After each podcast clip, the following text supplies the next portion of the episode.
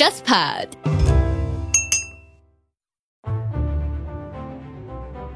各位听众，大家好，欢迎收听这一期的《忽左忽右》，我是陈彦良。今天我们的嘉宾呢，请来的是亮师郑世亮。呃，郑世亮日常在我们节目里面，要么是主持他自己的午后偏见系列啊，要么是经常会参与到我们谍海译文的录制当中，聊聊情报史。但是今天我们这个话题聊一个不一样的啊，这个涉及到亮师自己的一个副业，就是郑世亮在我的朋友圈里面是一个比较特殊的一个存在吧。说他特殊，就是他可能是我朋友圈里面最热衷于和青少年和这些十几岁的初中生、高中生打交道的人了。啊，这个也是因为他自己有一份副业，其实是帮助很多的一些上海的一些中学，或者说像大学来当他们的校际辩论队的顾问吗，或者说类似于像教练这样的一个身份。最近发生了一件亮师的喜事，就是亮师带队的一群小朋友参与了那个全国中小学生辩论锦标赛，拿到了冠军啊！我看亮师也在朋友圈里面发了一个非常长的。呃，这样的一个 个人的感慨啊，但因为其实我个人的话，对你们辩圈实在是不了解，这块的话还可以请亮师来自己介绍一下。呃，还有一个点就是，其实我们之前在私下聊天的时候，亮师啊，其实一直对校园文化这个事情早就有自己想谈的呃一些角度，不吐不快。而且呢，最近他又在看那个，好像是 B 站做了一个十大歌手，他最近在看那个。有非常多的一些想法啊，之前跟我在微信上也聊了很多，所以我们今天就做一期番外来听亮师谈谈他眼中的这个校园文化啊这一块。是这样的哈，就是我觉得这个事儿呢，我确实值得说道说道。最近也确实是迎来了一个大喜事儿啊，就是因为我一直是那个在呃复旦大学和复旦大学附属中学做辩论教练啊，这是我个人的一个兴趣。陈老板说是副业，某种意义上也算是吧。经常出席相关的活动。那最近我带高中生小朋友，就是复旦附中的同学们，拿到了第四届全国中小学生华语辩论锦标赛的冠军。啊，这可能是华语辩论最重要的中学生的赛事之一。然后大家挺开心的，我也很感慨吧。我前面还在跟陈老陈老板开玩笑，我说拿到这个冠军之后，我就写了一条巨煽情的朋友圈啊。说实话，我现在也是三十好几的人了啊，就是轻而易举是不会动感情的，但这一次确实让我比较触动。为什么呢？就是有一种同时带有青春散场和青春纪念的意味，就是 对这帮小孩来讲，这可能是他们高中三年青春最重要的一个纪念性的时刻。嗯，拿到这么重要的活动一个冠军，但同时呢，大家拿到这个冠军之后，接下来就是要各自风流云散，所以确实是一个对我来说非常开心，但也很伤感的这样的一个环节。我觉得这个就可能是各种类似的校园文化活动、校园的艺术活动一个共同的特点吧。嗯，他们会把青春这个东西用某种形式凝固下来，成为一种纪念物，然后未来若干年的时候你再回想，它就会以不同的形式呈现出来。就是可能对每个人来说意义是不一样的。比方说，我这次这个活动之后，我去啊，说起来非常羞耻啊，我去看了一圈那个我带的小朋友写的小作文。你说我怎么就这么喜欢看他们小作文里面夸我呢？啊，不是不是夸我啊，是。纪念他们的青春，你就很很感就很感动哈，就很感动。嗯，就是去年就有一个小朋友，当然不是我带的，不是我带的，但他写的那个句子特别好，就是很有那种我觉得就是青春该有的感觉。他说：“未来某一个夏天，或许我们会再相遇，有外摆渡桥的风，啊，变换颜色的东方明珠，早起惺忪的睡眼，和与平庸相视的青春。”哎呀，最后那句话特别打动我，所以我这次我。我的这帮小孩儿、小朋友拿到冠军之后呢，我就把这句话送给他们。我说，不管怎么样，不管我们接下来是不是要告别，啊，或者说怎么未来大家的前途如何、发展如何、道路如何，大家都拥有了和平庸互斥的青春。那基本上他们的朋友圈都在表达类似的意意思。从高一的时候开始，怎么样参加活动，大家怎么样从互不相识的陌生人变成三年的好朋友，甚至一辈子的好朋友。我觉得这可能是一个统一的这样的类似的校园文艺活动的意义吧。嗯，呃，我仔细想了想，我中学时代的这个校园文化的话，其实还是有那么一点点。在我所在那个中学，他高二的时候会举办那种校内的那种以班为组织的。呃，篮球赛通常是高二的班级才会去参加，然后那段时间大家就会进入一道非常短暂的两三个月的那种疯狂当中。也就是说，高中的六个学期之间会有一个学期是专门，可以说篮球赛的作用那个重要性会跟我们的学习达到一个接近平衡的这种状态。我觉得可能在应试教育下也是比较罕见的。而且我印象中比较夸张的例子是，呃，当时因为我们那个高中是一个重点高中，他会特意为了这场高中的篮球赛去招募一些其他高中的一些优秀选手，他们的作用就跟租借球员一样，他们的作用仅仅是。希望他们在这个高二的这场篮球赛里面能够帮他们的班级拿到好的名次，可能仅仅因为这样会提供一个戒毒的身份，吸引这样的一些体育好手参与。但是只要高二这一学期一旦结束的话，大家又回归了那套就是奔着高考去的这样的一个只有就是唯唯学习论的这种方向了。所以那个是关于就是校园文化中的就是体育运动啊这块的一个。一个记忆吧，当然另一块就是我觉得可能很普遍的了，就是一些偏音乐类的才艺项的，每到年底的那种十大歌手啊之类的这样的一些活动，我觉得这个可能在中国校园里面都是比较多的吧。我跟你说啊，就是我仔细研究对比过，就是校园文艺活动和体育活动确实是个非常值得聊的话题。为什么呢？我个人觉得。之前国内对这一块重视不够，其实这一块我觉得是一个非常重要的一个领域，是一个值得挖掘的富矿。嗯，就是我们很多喜闻乐见的题材啊，待会儿我们后面也可以聊，比如说各种各样的美剧啊，包括日本动漫啊，贯穿其中的非常重要的线索就各种校园文化活动。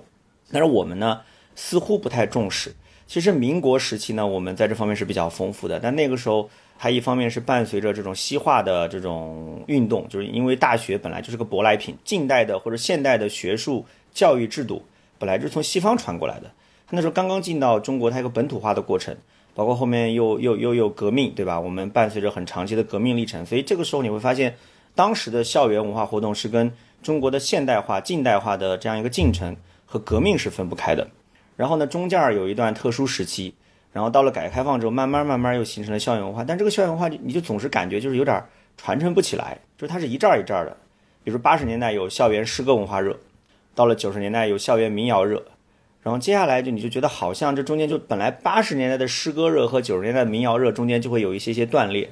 到后面这两块东西跟后续的，比如说我上小学或者我上中学那个时候流行的一些校园文化和现在的同学们流行的校园文化之间又有很多断层。这方面我觉得可能日本的例子会更突出一点吧，像那个日本高中生的棒球联赛，对吧？它是全国的这种联赛，夏季的这个甲子园啊，其他当然还有那个足球联赛。最近几年我看到好像日本的那种中学生的篮球联赛也被很多人关注，很多视频被搬到 B 站上，而且我看 B 站弹幕其实还有非常多，很多人看得很感动，我自己也看，我自己看的时候也会。就是有有格外的一些触动啊，我不知道到底是因为什么原因，可能日本这个国家的这种他们对这种青少年文化的审美，或者说他们对于这些热血运动的这套展示吧，可能有一些技术上的呃优势在这儿啊，确实是很容易就把你的情绪调动起来。就反正就是我看着这些正在青春期的孩子在体育运动或者任何的竞技项目里面挥洒汗水和泪水，对吧？我感觉好像也是获得了一种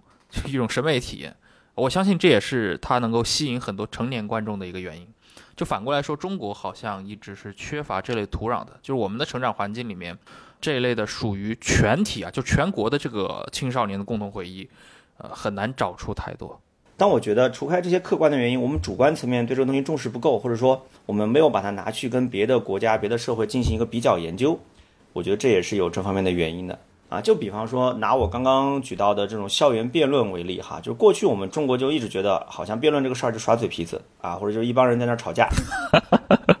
就我之前经常跟郑世亮开玩笑，就说我历来对这个辩论圈啊缺乏好感，呃，可能是因为我在那个中国的互联网，呃，社交媒体上用的时间也够久了，对吧？所以我对辩论这个事情天然就有一股 反感，所以我过去也一直会开玩笑，我说辩论就是杠精的运动，对吧？然后。呃，亮师担任这个辩论教练的角色，就是在训练杠精。当然，这是纯粹开连开玩笑啊。当然，我也愿意接受亮师的批判啊。对对对对对，你你代表中国社会的平均认识水平，也也不好多怪你什么哈。但其实你会发现，一开始辩论火是因为蒋昌建老师，嗯，对吧？那会儿一九九三年国际大专辩论赛讲了一个，对，黑夜给了我黑色的眼睛，我就用它来寻找光明，一下子火遍全国。但那个时候，辩论对大家而言是一个精英活动。著名的舌战师承，后来是有一本书的嘛。呃，那次算是辩论这个项目在中国最出圈的一届盛事了吧？我感觉啊，就是好像是影响了，真的就是整整一代人。当年什么江峰啊、严家、季祥、蒋昌建，对吧？还有包括另外若干老师，对吧？长久的影响了后来的就很多的学生也好，甚至很多的教师也好。我高中的时候就听我们教师提过这些事情，包括我父母啊，好像对这些曾经发生的这个国际大专辩论赛都记忆犹新啊。啊，尤其我觉得可能像亮师你们学校就是贵旦，应该是深受影响。大家觉得蒋成建老师超帅气的，复旦大学的研究生，名校的研究生，代表国家出战，他其实背后指向的一个意识形态的这样一个东西是比较国家层面的、民族层面的宏大叙事。但其实校园文化的精髓，某种意义上恰恰是反对宏大叙事的。它里面有几个很重要的点哈，这些点我觉得都是指向非常具体的、非常个人化的东西的啊，比如说啊，这种一期一会的命运相逢的感觉。你想是不是？嗯，就是这次我那个带完这帮小朋友，我就跟他们聊的时候，啊，我就问他们什么感觉，他们就一个个也都伤感的不行，就是在那儿泪目，就觉得，哎呀，当年啊，三年前大家相遇，然后大家彼此熟悉，然后最后就分别了。我觉得是青春的规律，这也是青春最动人的地方，就是这种命运相逢之感，啊，就是你想，我们原本是完全是两个平行时空的人，但突然就因为某种奇迹，我们在一个地方遇到了。嗯。然后完了以后，我们大家就一起做一件事情。这件事情可能在外人看来真的没有那么重要，就像我前面啊你也跟我讲的，就是可能辩论就是钢筋。但重点的是，我们在十五六岁这个年纪，或者十三四岁这个年纪，就是一帮快要成熟但还没有成熟，然后呢有了一定的思考能力和知识储备，但并并没有达到一个完备的状态的这样的一群人，一起成长，一起去奋斗。这个过程是非常动人的。你会发现，我一开始跟你提到的很多这种国外的文艺作品。都在着力于浓墨重彩的描绘这个过程，可以出出来非常非常多的让人感动的、让人觉得振奋的东西。你包括我们很熟悉的《少年 Jump》，它里面总结说，它如何能够达到吸引读者的这样一个效果，就是要青春、热血、友情、努力、奋斗，对吧？所以这种一期一会的命运相逢的感觉，其实是非常非常重要的。青春本来就是一期一会嘛，就当你工作了，你成熟了，然后对整个的。世界已经祛魅了，当然是个好事啊，就是你的认知提高了。但是它的副作用就是，任何事情很难再激起你的全身心的这种情感投入。就这些中二魂是需要年轻作为燃料来支撑的，这是个事实。就这有点像恋爱里面，对吧？就很多人可能他的头一段恋爱或者初恋是刻骨铭心的，你。你甚至不恰当的去投入了过分的个人感情，导致我就是可能和很多人在后来的这种恋爱中就很难达到那样的一个全身心投入的状态，就慢慢变成了一个非常世故的可以游刃有余处理感情的一个成年人。这其实是一件非常悲哀的事情。不过我个人体会啊，就很多成年人即便经过那个少年时代，他非常懂得那种少年时代感觉，但其实他只要过了那阵了。他到了三十岁这个关口，他对那些同样还在十来岁的小青年的这种同理心或者同理能力，还是会迅速的下滑的。这个就是怎么说？就是那些让中学生可以燃得不行的东西，在这些魅力在成年人里面会迅速的消退。不是说成年人不喜欢中二，就中二作品也有大量成年粉丝，但是说成年人看待青少年对具体事物的投入，就很难再获得十几岁的时候同样的那种理解力了。就很多时候，他会反而会增添一些那种可能滑稽感，或者说觉得这个事情完全的不值当。就是说，人一旦长大之后啊，他很多时候会忘掉自己作为小孩的感觉，他就体会不到了。就是你会发现，一个人处在青春期，一个人是个小孩的时候，他有个非常重要的特点，这个价值观就是，其实就是过程最重要，就结果没那么重要。就这个东西，成年人是体会不到。就是就像之前有一句话，那个话后来非常的中年恶臭嘛，叫小朋友才看对错。成年人只谈利弊，嗯，那你谈利弊就意味着结果对你来说是最重要的评判标准，就是你的成年人浸润在这个标准里面久了之后，你会变得很油腻。就是我们很多这种社会上对中年人的批判啊，我觉得归根结底就是这样一种极其功利的价值观所导出的结果。嗯，所以很多年轻人进到单位之后，学到的人生第一课，遭到的社会第一顿毒打，就是来自这样一种结果主义的唯结果论的价值观的考量，非常难受。因为年轻人的特点就是不看结果，或者结果没有那么重要。就是为什么很多成年人、社会他不懂青春，或者说校园文化的意义，他觉得这个东西不就一帮小孩在一起瞎闹腾吗？瞎折腾吗？有什么了不起的？那这个就错了。小孩在一起瞎闹腾，那是有大价值、大意义的啊！这种过程当中的大家在一起努力最重要，结果没有那么重要的价值观，其实塑造了一切校园文化的面相。啊，我举个例子啊，我举个例子，比如说就拿我刚刚讲到的辩论活动来讲。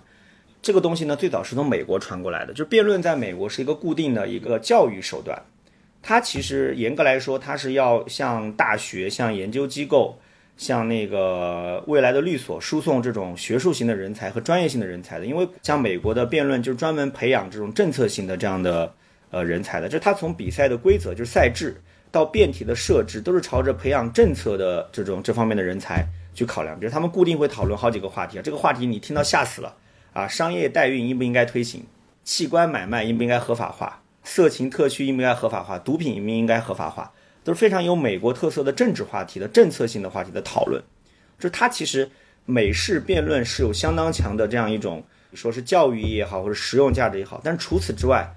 你知道它有个非常重要的这种仪式感的东西是什么吗？就是他们整个美国一年就只打一个辩题，就是所有的地方的所有的高中或者所有的大学，就只讨论一个辩题。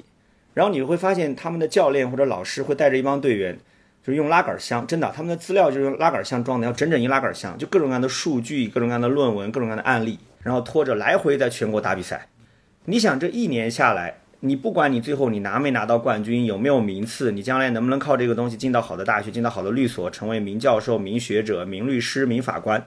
其实这个过程当中，你和你的队友就已经是终身受益，你们之间的这样一种感觉是不一样的。这种东西你是。让一代人能够获得一种认同，获得一种群体性的记忆，最重要的手段，很多时候是唯一的手段。嗯，你想啊，我们今天一直很感慨说，怎么感觉这个社会上这么多矛盾，或者这么多大家互相不理解，互相在网上撕吵？当然，这个原因很复杂，各种各样的原因都有哈。我也不打算把这个现象就归结到一个简单的原因，但是我想指出的是，其中很重要一点。就是大家的共同话题越来越少了。就是我跟他们讲我喜欢的音乐，我喜欢的动漫，他们就会露出那种你懂的微笑。就是说，老师，我知道你在说啥，嗯，但是这个东西不是我们真正喜欢的。你今天你跑去跟小孩讲说你们是不是都喜欢陈奕迅，他们只会向你吐陈奕迅雇佣者。等到所有的中国媒体在向你们这些中年人报道，做正儿八经的报道，叫做小学生最爱的歌手是陈奕迅的时候，他们早就不喜欢陈奕迅了。哈哈，这是一个残酷的事实。今天很多流量密码本质上是当年的八零后、九零后共同的童年记忆哈。现在八零后、九零后成为社会的主流了，慢慢的有了消费能力了。哎，你看这个时候你写微信公号也好啊，你去那个做各种各样的鬼畜视频也好，就能够唤起他们的共同记忆，然后你当然就成为了流量密码，对吧？这是个很简单的道理。那就回到我们前面讲的，那如果现在的小朋友们、现在的孩子们，他们只是在一个一个的小圈层里面，用一种近乎密码的方式来交流，这样一种非常藏得很深的、根本更大的圈层不知道的文化话题，那他们未来就没有共同的记忆和没有共同的身份，这某种意义上是社会撕裂的基础，这个其实是有隐患的。嗯，然后，然后这里面还有一个非常重要的点，这个点我一定要聊，就是说。校园文化这个事儿为什么动人哈？就顺着前面那种唯结果论的这个思想往下聊，就是成年人不懂，一个是觉得这个东西没结果，另外就觉得这个事儿不专业，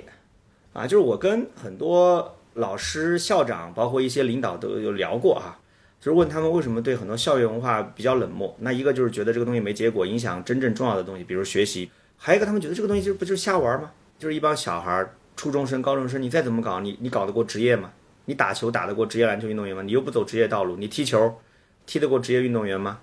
你如果踢不到职业的那个水平，踢不到职业的道路，那你就不要去踢。就像唱歌，你唱不到专业的水平，唱不到专业的那样一种道路上面去，你就不要唱，对吧？嗯，这个也是常见话术。我小时候一听这种话就不耐烦。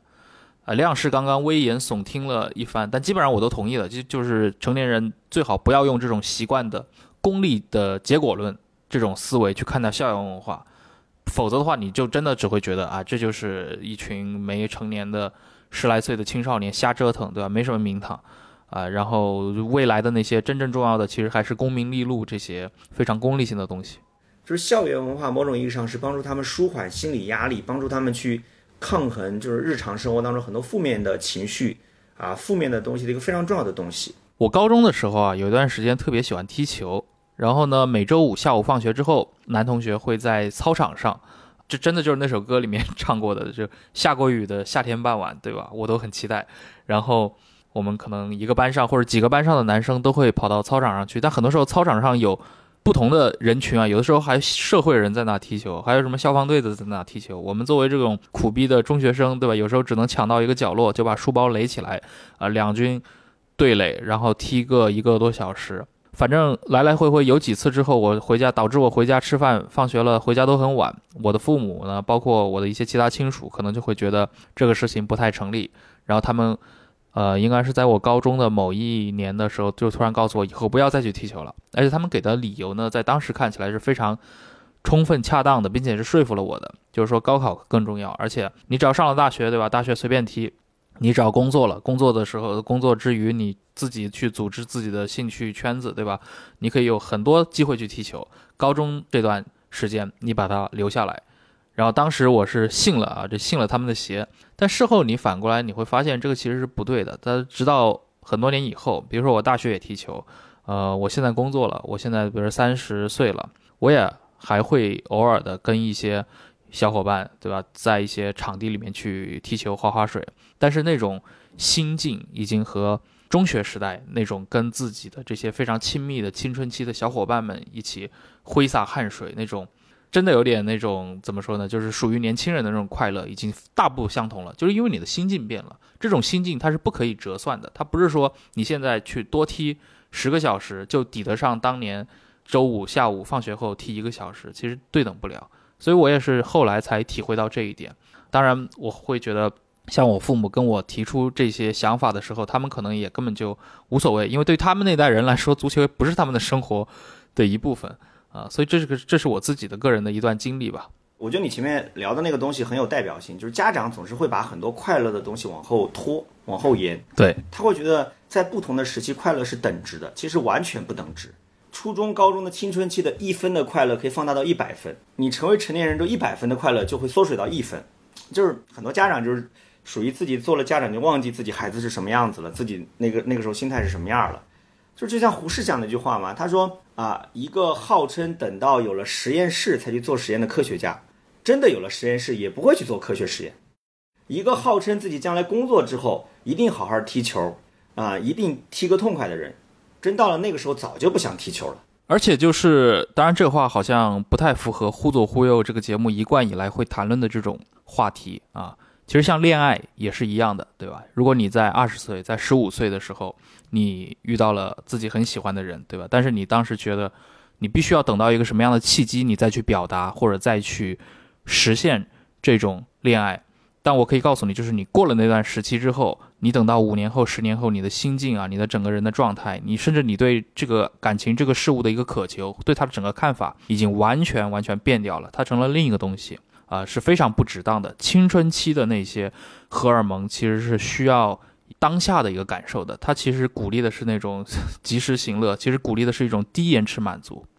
就是我们今天的这个社会。大家可能经常看互联网各种公号文章，对吧？是一个主张高延迟满足的社会，啊，就是那种我刚刚说到的及时行乐、低延迟满足这个事情，被视为一种就是低等动物的属性，对吧？就是说你一提这个，你就显得很不高级。但其实从个人的经验上来讲的话，你的中学时代、你的大学青春、你的十几岁少年时代的那些愿望、那些梦想，对吧？放大一百倍都不为过，啊，应该。及时的去把它落地，就梦想就像冰块一样，就是你呵护不了太长的时间啊。这种满足感在其他的任何一个年龄段是无法去进行置换的。我说句实话，陈老板，你完全在自我设限。忽左忽右怎么不能聊恋爱？当然可以聊恋爱。我跟你说啊，恋爱就是我们这个校园文化这个板块这个话题最最重要或者最最核心的元素之一。一帮十五六岁的小朋友啊，正好是青春荷尔蒙呃迸发的年代。他们很渴望去认识一些异性，跟他们进行一些交往，或者说去表达自己的爱慕，但你又没有途径，而且你需要练习。那校园文化活动当然是最好的方式之一了。即便在这个时候你受了挫，你伤了心，那也没什么。你至少经过了练习，至少有了熟悉，至少对这个东西有所了解，这种东西很宝贵。有了这个铺垫，你高中熟悉之后，你在大学才可以比较靠谱的谈个恋爱，你将来才有机会说。啊，步入一个比较呃正常的或者比较合理的这样一个婚姻的程序是怎么着，对吧？不然的话，就像之前那个广为流传的段子一样，对吧？中国家长态度就是你在大学之前好好学习，不能分心啊，去谈恋爱。但是你大学一毕业，马上要找个好老婆或者好老公，好老公结婚生娃，过上稳定的生活，这可能吗？这是一种典型的功利思维，你知道吗？我还是那句话，在这个问题上。越重视结果，越想走捷径，越想最高效的拿到你最终的这个好的这样一个一个一个一个东西，你就什么都得不到。啊，在这个问题上，就是两点之间绝对不是直线最短。就是我们的很多家长，我们的整个社会要在对待我们的青少年上面放下心魔，承认青春时期就是要有一些挥霍的，有些浪费的，有些弯路的，有些挫折的，有一些仅仅凭着内心的热爱和热血就去做的事情，哪怕搞砸也无所谓，哪怕没有结果也无所谓，哪怕瞎玩根本没有专业水平也无所谓，关键是要让他们有这个机会，有这个渠道，这燃烧青春嘛。我特别喜欢看一个番。叫那个男子高中生的日常也很有名了，每年都会拿出来看一遍。对，你看我前面跟你说，我说我要聊那个日本，聊美国，为什么？你看日本动漫这么让我们中国的小朋友喜欢，真的，从八十年代到今天，尽管当中的社会经历了非常大的变迁，中国社会真的是发生了巨变啊，从经济的到文化的到社会的各个方面，但你会发现日本动漫文化在中国一直非常流行。而且是到今天依然很火。你看 B 站上那么多番，我今天还看到 B 有人推荐，把 B 站上有的那个棒球英豪就总结了一遍，就是棒球番总结了一遍，说 B 站哪些棒球番，啊，我就拿棒球举个例子好了。棒球在日本就是典型的青春文化、校园文化，对吧？我们都知道甲子园，但是很多人可能听说过甲子园，他们确实不太知道甲子园的意义是什么。就是很多人会觉得甲子园是不是都是高水平的棒球选手在这边打棒球？啊，完了以后被职业的俱乐部挑走，就是类似于这样一个人才选拔和人才流动的过程，大错特错。就像我当年，呃，我我我我看到那个张璐写了一篇文章哈，水平非常高。他说他九十年代的时候还是什么时候，反正时间我记不清楚了，应该比较早。他说那个时候，呃，发现很多那个中国的高中，应该是中小学开始提倡那种发展职业队，他就大声疾呼这个东西必须停止。他说在中小学阶段发展中功利化的职业队。把普遍的这种足球的受众排除在外，只想培养精英的打职业的中小学比赛的队伍，校园足球，中国足球必死。为什么呢？因为道理很简单，你这样搞，最后大家就集体作弊，改年龄嘛。初中孩子踢小学孩子，那不是随便踢吗？高中生踢初中生，不是随便踢吗？对吧？而且你这个样子搞的话，会导致资源的倾斜，就是学校里面的各种课程优先排给那些体格强壮的、速度快的那种小孩儿，对吧？那个时候这样的孩子就容易赢比赛拿成绩。好的教练，包括球场资源都指向他们开放。那你这样搞下去的话，那你不不就把足球的群众基础破坏破坏掉了吗？甲子园不是这个样子，甲子园是全民参与的，它重在的就是我前面讲的青春热血感、过程感、意义感、奋斗感，大家在一起完成一件美好的事情。你说这里面有没有高水平的选手？当然是有的，因为这个东西太重要了。每一个学校的每一个选手都想在这个里面拿出自己最佳的表现来纪念，或者说。来完美的度过自己的青春啊！你如果能够打到甲子园，最终拿到冠军，那真的是完美的青春啊！完美的青春。你看，为什么安达充啊？安达充八十年代就出道了啊！棒球英豪或者叫 Touch，是那个时候的国民动漫，到今天还依然很火。当然有人会吐槽、会嘲讽啊，说他其实不是棒球番，不是运动番，是恋爱番啊！里面的男男女女都在谈恋爱。但是你你就像我前面讲的，恋爱恰恰是校园文化、青春活动最核心的元素之一，对不对？你不可能把这个东西排除出去。这个东西，我觉得任何一个孩子，即便存在文化隔阂，也会被感染。如果你恰巧喜欢运动，恰巧喜欢这方面的活动，那更加会被深深的吸引。我举个例子啊，就之前我认识一个小朋友，十一岁，啊，他要参加一个演讲赛，啊，他实在找不到演讲话题，他说我不善言辞。我说不对，我说按照我的理念，一个人只要会说话，就一定会演讲。关键你要找到那个 point，那个点一定要找到。他说我没有点，我说你怎么可能没有点？你活在这个世上，一定有你喜欢的东西，有你热爱的东西，有你向往的东西，有你经历过的非常难忘的东西。你把这个讲给我听，我来帮你找这个点。然后他突然讲到说，他他之前在美国的时候，因为他是从这个这个小孩家庭挺好，他是在美国读了书回来的。然后他在美国的时候，曾经看到有人打棒球，当时就吸引到他了。他回来之后，哪怕学业压力很大，他还加入了一个民间棒球俱乐部，然后呢，还去到了日本。我当时大喜过望，我说我要的就是你这个点，我们好好聊一聊。哎呀，一一聊这个孩子就两眼放光，滔滔不绝。本来他说他自己很内向，不会说话，聊了好多。他说他当时去，他应该是去到那个甲子园，当时是一个什么什么比赛来着？我我把我那个 PPT 翻出来，他当时演讲还做了个 PPT 啊。他那个演讲的名字就很燃啊，叫叫棒球我的甲子园梦想啊。你看这个这个标题就非常的热血，以至于有点中二。他里面讲说他是二零一五年的时候接受正规的棒球训练，然后呢，二零一七年的时候就跟着他所在的那个棒球俱乐部，然后去了甲子园的一百周年比赛。啊，甲子园一百周年的这个纪念活动是盛况空前。他说他当时一下子就被感感染到了，太燃了。就是你会发现，不管是什么水平的棒球队，最高水平的棒球队和那种就是一场都拿不下的棒球队，大家是同样的拼搏，同样的投入。最后当然实力有差距，结果有差距，但这个投入的过程，大家是一模一样的。啊，那当然，我刚刚讲的这个小朋友，他的这个俱乐部去跟啊日本的球队交流了几场啊，都输了啊。他其实交流的还是那实力不怎么强的。他说，因为他说第一个当然是因为对方的实力比较强，因为这个传统嘛，对吧？这种这种这种底蕴嘛。去年还有一个纪录片还蛮火的，《棒少年》，然后他的片尾用了张震岳那首歌嘛，就是讲一个民间的这个棒球学校的故事，这些学员都是来自于一些社会边缘的这些家庭，然后你如果。出去看他的这个人物的一些介绍的话，你会觉得这应该是那种充满了社会反思基调的那种纪录片，可能会看得很压抑啊。但实际上，因为有了棒球这个元素，我个人的感觉是，这个片子这种悲苦的底蕴其实就降低了很多，取而代之的是里面很多桥段，它给我的那种冲击感其实是那种非常质朴的少年热血的这种感觉，而且这个这种感觉是贯穿整个纪录片里面的，若隐若现。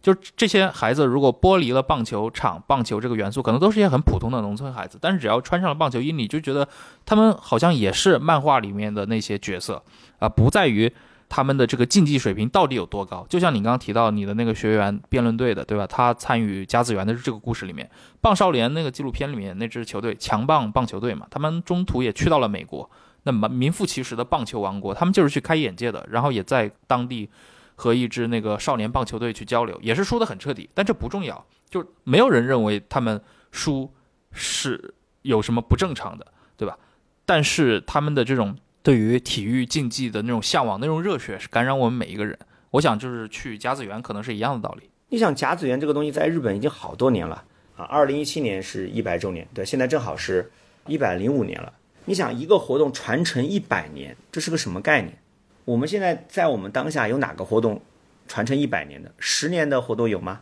所以我就觉得我们现在确实需要有一些机构、有一些组织、有一些有社会影响力的媒体或者平台，来进行这样的校园文化建构，或者至少要发出这样的感召，让大家觉得这个事儿是值得做的。我觉得这里面，比如说切入点可以有很多，体育比赛就不说了啊，这是常规操作。我记得最早上海还有新民晚报杯啊，这是上海中学生的一代中学生的共同的记忆啊，大家都非常的热爱，非常珍惜这个活动。其实还有很多了，我觉得诗歌、戏剧，包括前面讲的演讲、辩论啊，都是很好的切入点。我觉得音乐也是个非常重要的切入点。那办比赛嘛，唱歌、跳舞。对我刚想说那个十大歌手，就是之前我们也 Q 到了嘛，就是像这个东西，每个大学甚至应该中学就有。呃，我高中的那个十大歌手，我有一年还陪一个同班同学参与过，去给他捧场啊。啊，当然我自己从来没有去上台过。像这种音乐类的校园文艺项目的群众基础，好像我我感觉可能应该是现在是最广的。十大歌手嘛，你想我们很多很喜欢的那种那个著名的那个动漫作品啊，比如说让我被很多人当成白学家的《白色相簿二》，对吧？嗯，里面引发关键性事件的。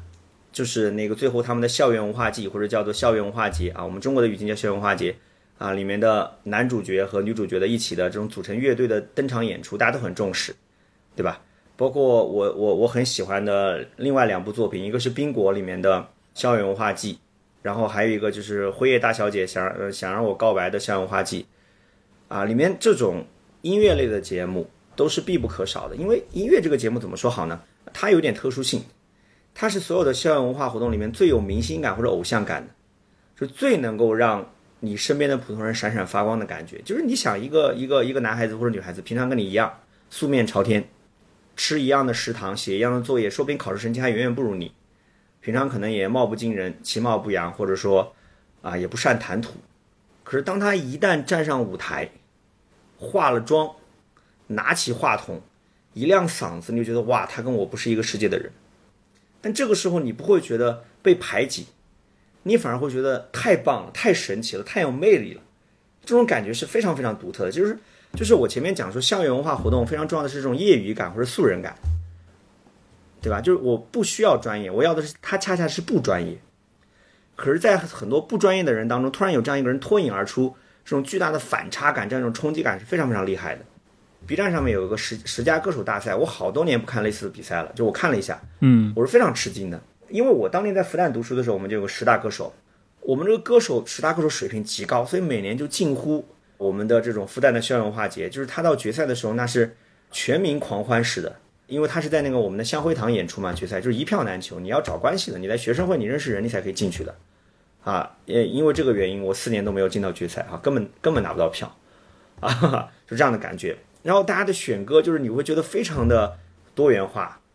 啊，就是现在网上的各种流行的曲目，我们的十大歌手比赛都有，而且水平很高。所以我这次看到这个十佳歌手比赛里面有一个我们复旦的学妹嘛，应该是学妹，然后唱了一首艾薇儿的那个歌，英文歌。我当时觉得 DNA 狂动啊，这个歌是我初中的时候听的，就有一种初中的记忆重燃，嗯，然后大学的这种记忆重燃的这样一种双重混合的奇妙感觉，就是感觉很复杂。包括他们这个十佳歌手的这个开头那个歌，我就觉得，哎呦，这个歌词有点意思啊！我我我觉得我们听友可以去听一下啊，这个歌词我就不在这儿重复了。就是这个东西，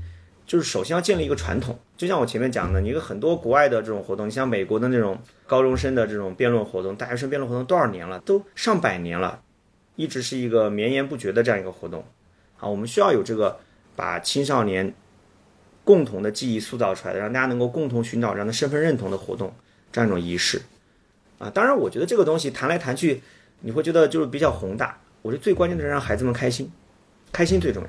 现在的孩子们太容易不开心了，或者他们一直都不不怎么开心，而且，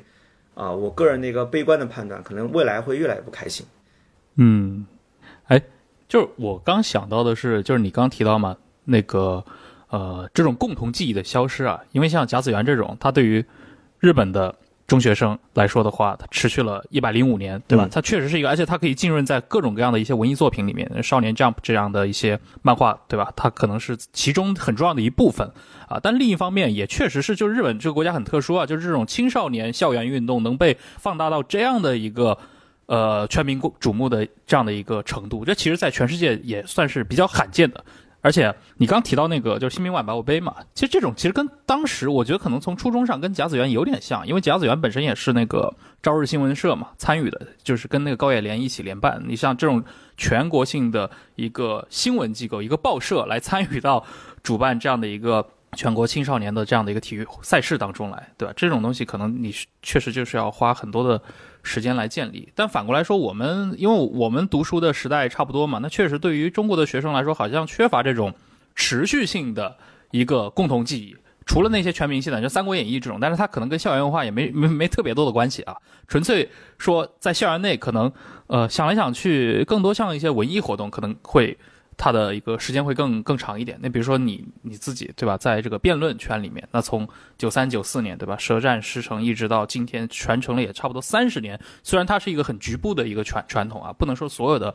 高校都在这方面，呃，能能能有很多的一个参与啊。但反过来说，我们今天看的话，我不知道你你是怎么看的？因为我感觉好像是不是中国最近二十年来，我们进入到互联网时代以后，大家的这个平台一直都在。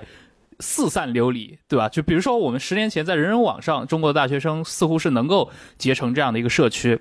啊，大家打破这个校园的这种藩篱，对吧？互相认识，你是广州的，我是北京的，他是上海的，他是陕西的，大家能够在这种虚拟的空间里面抱团起来。但是很快，这个平台存在了三五年之后，就迅速走向没落了，然后什么都没剩下来，对吧？大家后来又纷纷转移到，比如今天我们在说。刚刚你提到了像 B 站，它这个十大歌手，那我我我自己感觉，它似乎也在试图建造一种传统，但因为它是完全基于一个赛博化的，对吧？一个互联网时代，好像这个东西就是我们所有人的一个，就因为我们不断在经历这种情况嘛，就是它好像中国的这些青少年 比较悲剧的一点在于，它缺乏一个能够长期维持、长期去迭代更新，然后维持的这样的一个传统的这样的一个平台。嗯，我觉得是这样的。先说日本哈。其实之前也有也有学者就是分析过日本这种现象，他称之为叫做青春崇拜，啊，他还找到了一些其他的日本文化的这样的一些特点，比如说喜欢用樱花这种意象，对吧？很美啊，但是瞬间消逝，同期之樱，对对对，把它跟这个青春的这个东西勾连起来。但我觉得这种思路呢，啊，有点文化本质主义，啊，就觉得呃，把日本文化就塑造的特别特殊，把它搞得好像呃是独一份儿，我觉得没有必要。我觉得青春文化一定是有它的共性的，它的这种共通的东西一定是大于这样一种所谓的比较独特的或者比较本质性的东西的。比如说，就就拿我们前面聊的 B 站来说好了，我觉得它跟人人网一个最大的不同在于说，人人网其实当时看起来好像大家彼此互通还是蛮隔阂的，因为人人网一开始就是在名校当中流行起来的嘛。对吧？大家首先是在自己的学校内部把这个圈子建立起来。我们需要一个更加广泛的东西，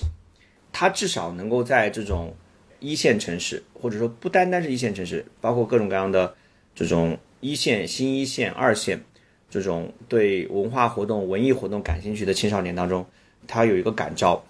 它有个基础，它要有一个渠道、有个机制。那因为我是 B 站的老用户了，应该说是重度用户。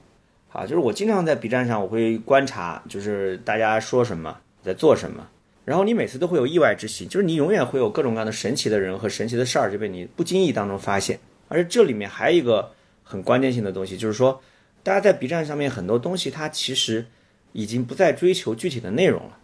它可能追求的就是这样一种陪伴的形式或者陪伴的过程。比如说大家一起看一个 UP 主他直播写作业，这个东西又是一个成年人无法理解的事情。说它是没内容的，对吧？你要是跟成年人讲，跟中老年人讲，说这帮小孩上 B 站学英语、学数学，B 站上很多这方面的资源哈，听音乐，啊，看漫画、看动画、看电视剧、看电影，呃，他们可以理解，因为有个具体的东西，你可以拿到一个东西，获得一些东西，就是他们很难理解，说你怎么在上面看一个人直播写作业，甚至直播睡觉，或者在一起大家在网络上自习，就这些成年人是不懂的啊。这个其实就就是我说的，就是当。一个网站聚拢了足够多的年轻人，啊，这种氛围、这种文化会自然而然有一个非常好的基底在那边。那这个时候就需要有些触发性的东西，把它持续的做大，把它酝酿出来，然后通过一个机制把它固定下来。啊，我有一个朋友，当然这个朋友年纪已经蛮大了，严格来说已经不能算我们讨论的年轻人，但他还保留着当年的习惯。我们都是我们的习惯中当年培养出来的。他说他现在就是。看别的动漫或者看别的电视剧已经没有感觉了，就一定要就着弹幕来看，而且这个弹幕还一定要是 B 站的弹幕，就别的别的网站的弹幕是是不可以的，因为就是没那味儿，你知道吧？没那味儿。所以这种，当你跟你的同龄人，我指的是中学生啊，中小学生，在一起交流的时候，你掏出一个梗，对方说有那味儿，这就是一个非常高的评价，就意味着你们可以是彼此理解的，彼此沟通的，你们共享着同样一套密码。共享着同样一套思维方式和生活方式，啊，所以这样的一个很好的基底，那有了一个类似于这样的十佳歌手大赛的机制作为保障，我觉得是可以某种意义上是帮助我们来啊建构校园文化传统的，啊，我是希望有很多这样的类似的平台、类似的组织来推动的。我觉得这个东西需要有人来推。亮师大声疾呼，就是我不是想去去去去否定或者说去批判成年人，啊，而是说我希望能够。大家彼此达成互相理解，或者说，我我我是觉得现状下，啊，我们这些所谓的这种成熟的成年人，其实是对我们的小朋友们、对青少年们，啊，是应该负起更多的责任去理解和沟通他们的。他们确实蛮辛苦的，他们确实有很多苦闷、很多这种负面的东西积压在那边，没有办法找到一个出路。同时呢，他们也需要更多正面的东西，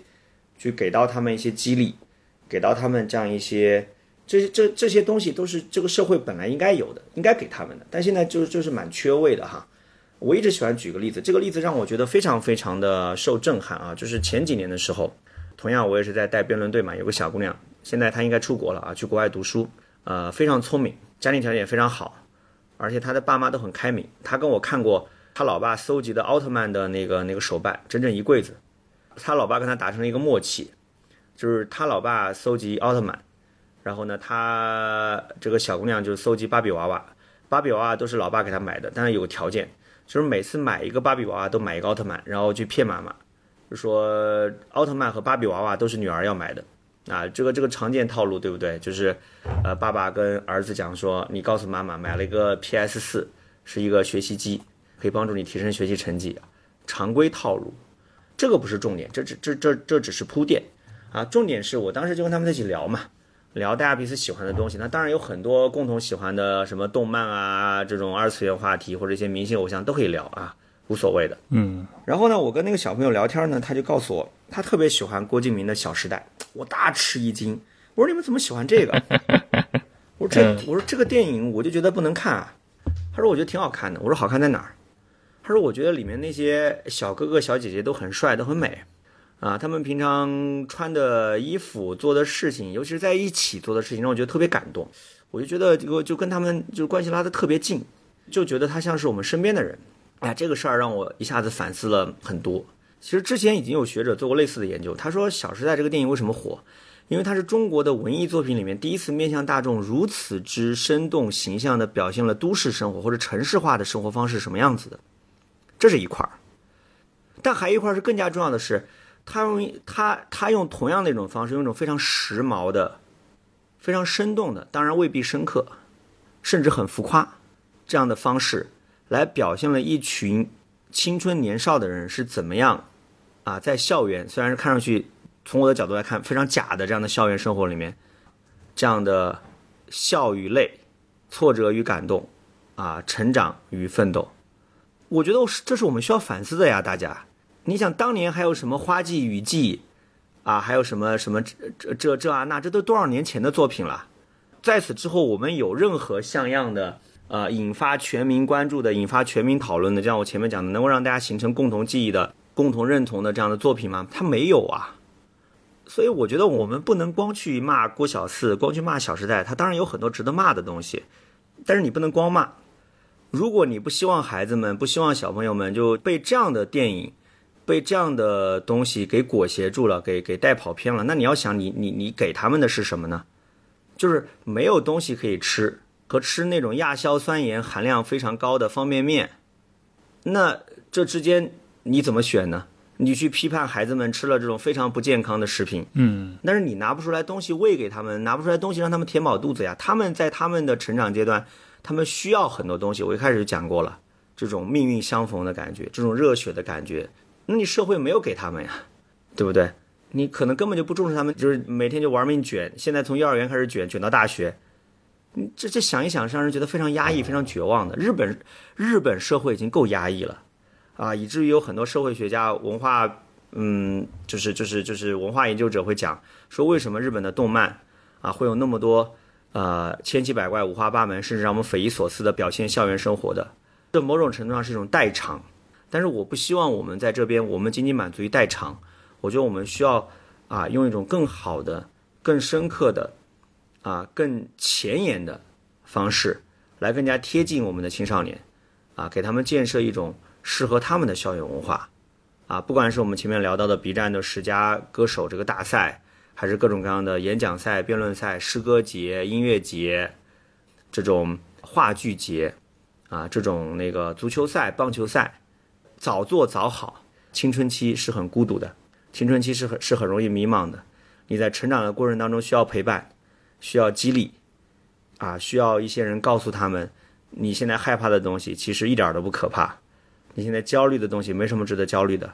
啊，永远会有人陪着你，就这么简单。好，那非常感谢今天亮师来跟我们等于是聊了一期番外啊，就是谈了谈他自己个人对这个事情的感受。因为亮师很早就想说这个了，也而且我感觉他这么多年接触这些。中学生对吧？当然是陪着他们一起打辩论，确实对这东西是有一些第一手的感触的。说实话，就是亮师提到的很多他的一些观察，他的一些想法，我只能用我自己过去的个体经验来进行回应，或者我努力去联想。当然，我们这个社会，我也觉得可能对很多人来说也缺乏一个。接触不同代际的人群的这样的一个渠道，尤其是向下接触，比如说我接触年龄更小的那些还没有走上社会的中学生、小学生，对吧？这除非他是我朋友的孩子，对吧？否则我确实没有这个渠道去